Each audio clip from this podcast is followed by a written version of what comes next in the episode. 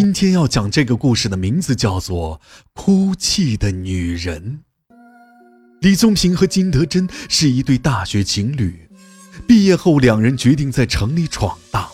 三年下来，两人工作稳定，在各自父母的支持下，在郊区买了一套房，也开始筹备结婚的事宜。这个小区地段很偏，周围有很多荒地，住户也不多。即便如此，能有个自己的房子，两人心里还是美滋滋的。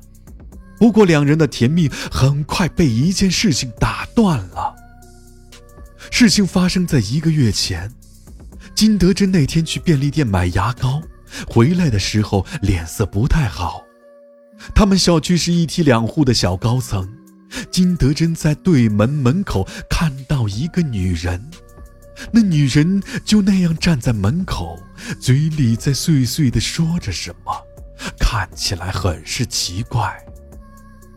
李宗平正在玩撸啊撸，哪有空管这事儿，便随便安慰了几句。原本以为这事就这样过去了，没想到这女人又被李宗平碰到了。由于家离单位挺远，李宗平每次到家都要过七点。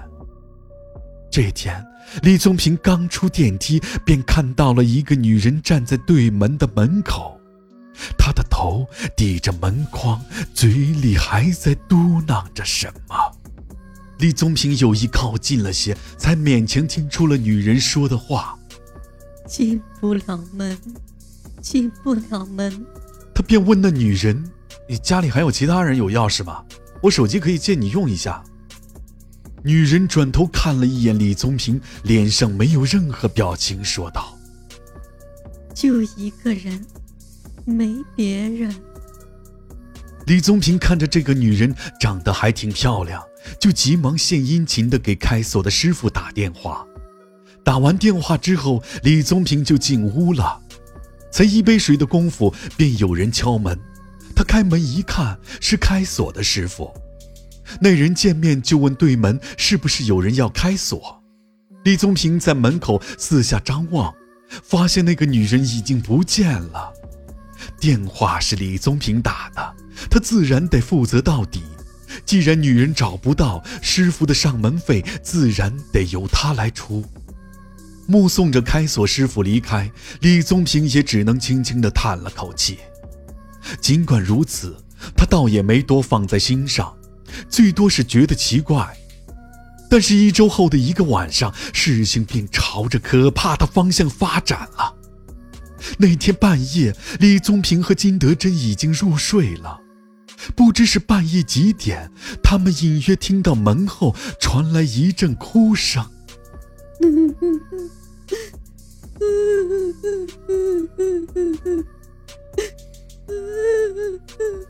也许是夜深人静的关系，这哭声特别清晰，也特别凄厉，一下把他们俩都吵醒了。金德珍不敢去客厅，便叫李宗平去看看。李宗平表面上一脸不在乎，心里却慌得很。他下了床，随手摸了一根棒球棍，开门进了客厅。那哭声很明显是从大门口传来的。李宗平走到门口，打开猫眼，想一探究竟。门口站的便是上次说要进门的女人，不过这次她倒不是站在自己家的门口，而是对着李宗平家的门口。只见女人眼睛、嘴角、鼻孔都在淌着血，脸色惨白。他好像知道李宗平在猫眼里看到，哭得更厉害了。李宗平一下子从脚底心麻到了头顶，心扑通扑通的乱跳，但他不肯弄出动静，蹑手蹑脚的退回了卧室。金德珍看李宗平回来了，脸色明显有些发白，知道这事儿不简单，便问他门外的情况。李宗平不想吓着老婆，便强装镇定，没有说出实情。金德珍被他这么一说，轻松了不少。说完了，继续睡觉。可是李宗平却不敢睡了，他半坐在床头，一夜没有合眼。第二天，李宗平请了一天假，等老婆上班后，便去物业办公室。刚走进办公室，李宗平便朝着物业经理发起了脾气，似乎纯粹为了发泄这几天积攒的怨恨。物业经理被他这么一顿闹后，愣了半天没回过神。李宗平就把这几天发生的事情大概的讲了一下。刘经理虽说是将信将疑，但看着李宗平认真的表情，也不好反驳。于是他便拿出了一个小本子，上面密密麻麻的记着许多手机号码。他仔细一查，马上找出了李宗平对面人家的一些信息。对面这户房子的房东是一个卖钢材的老板，这套房子是他投资用的，自己并没有住在里面。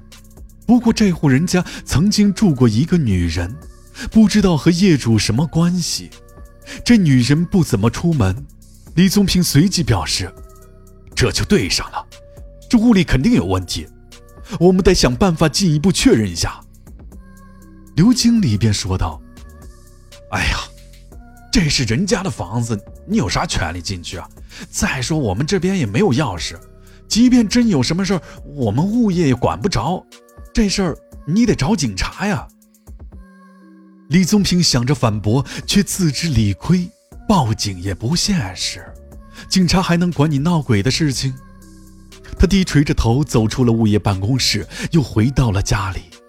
他看着自己的新家，为了这套房子，全家人可是花光了所有的积蓄，更别提还欠了几十万的贷款。